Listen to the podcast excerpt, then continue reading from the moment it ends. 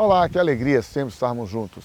É uma, uma presença, uma alegria, um, um gozo, um sentimento muito prazeroso poder repartir e pensar com você sobre os princípios da palavra de Deus. Veja, Deus não nos obriga a nada. Às vezes as pessoas buscam a Deus por interesses na área da saúde, na área das finanças, na área afetiva, para problemas relacionados com o casamento, né, com a família, com filhos, enfim. E tem motivos, são inúmeros os motivos. Mas a gente se esquece que Deus, apesar de ter o melhor para nós, de querer dar a nós o melhor, de querer, de desejar que nós desfrutemos do melhor desta vida, desta terra, toda promessa dele. Mas todas estas promessas são secundárias. O melhor de Deus não são suas promessas cumpridas, estabelecidas, realizadas em nossas vidas. Isso tudo eu considero como um mimo de Deus, como um carinho de Deus sobre a sua, sobre a minha vida, sobre a nossa história.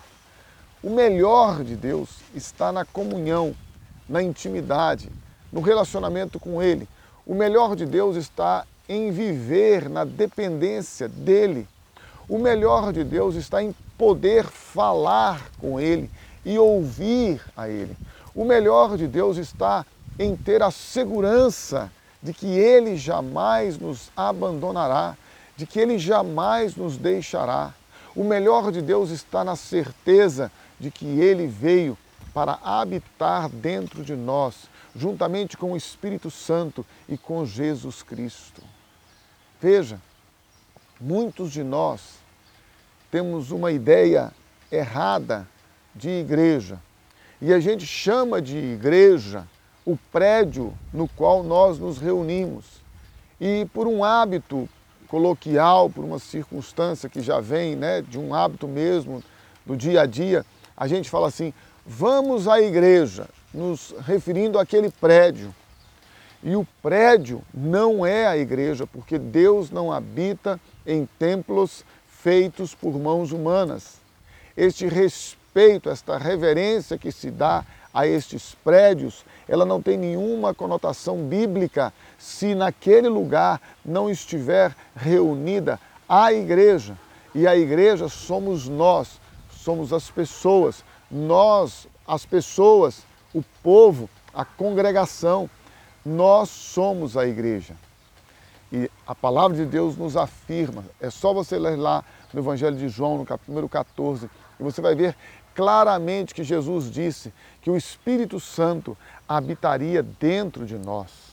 Ele disse claramente que ele e o Pai viriam e fariam morada em nós. Ou seja, o seu corpo, o meu corpo, o nosso corpo é templo do Espírito Santo, é morada, é casa de Deus, é Deus habitando dentro de nós. Este é o propósito maior de Deus ao criar-nos. Este é o propósito maior de Deus ao enviar o seu Filho Jesus. Deus nos criou a sua imagem e semelhança. Deus, Ele nos fez para habitar dentro de nós. Se você e eu tivéssemos tomado da árvore da vida, Deus estaria habitando eternamente dentro de nós. Mas o homem decidiu rebelar-se contra Deus e tomou do fruto da árvore do conhecimento do bem e do mal, assumindo para si a habitação não de Deus, mas a habitação do pecado.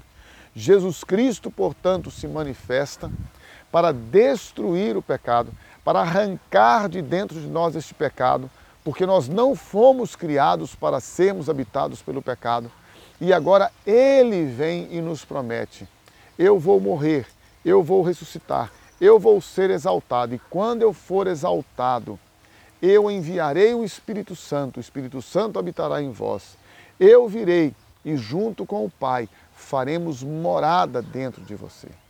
O mais importante, a prioridade, a excelência de conhecer a Deus e relacionar-se com Deus não está em ser beneficiado pelas suas promessas, mas em tê-lo habitando dentro de nós, com a certeza de que esta habitação e esta presença é a nossa garantia e o selo para a salvação eterna.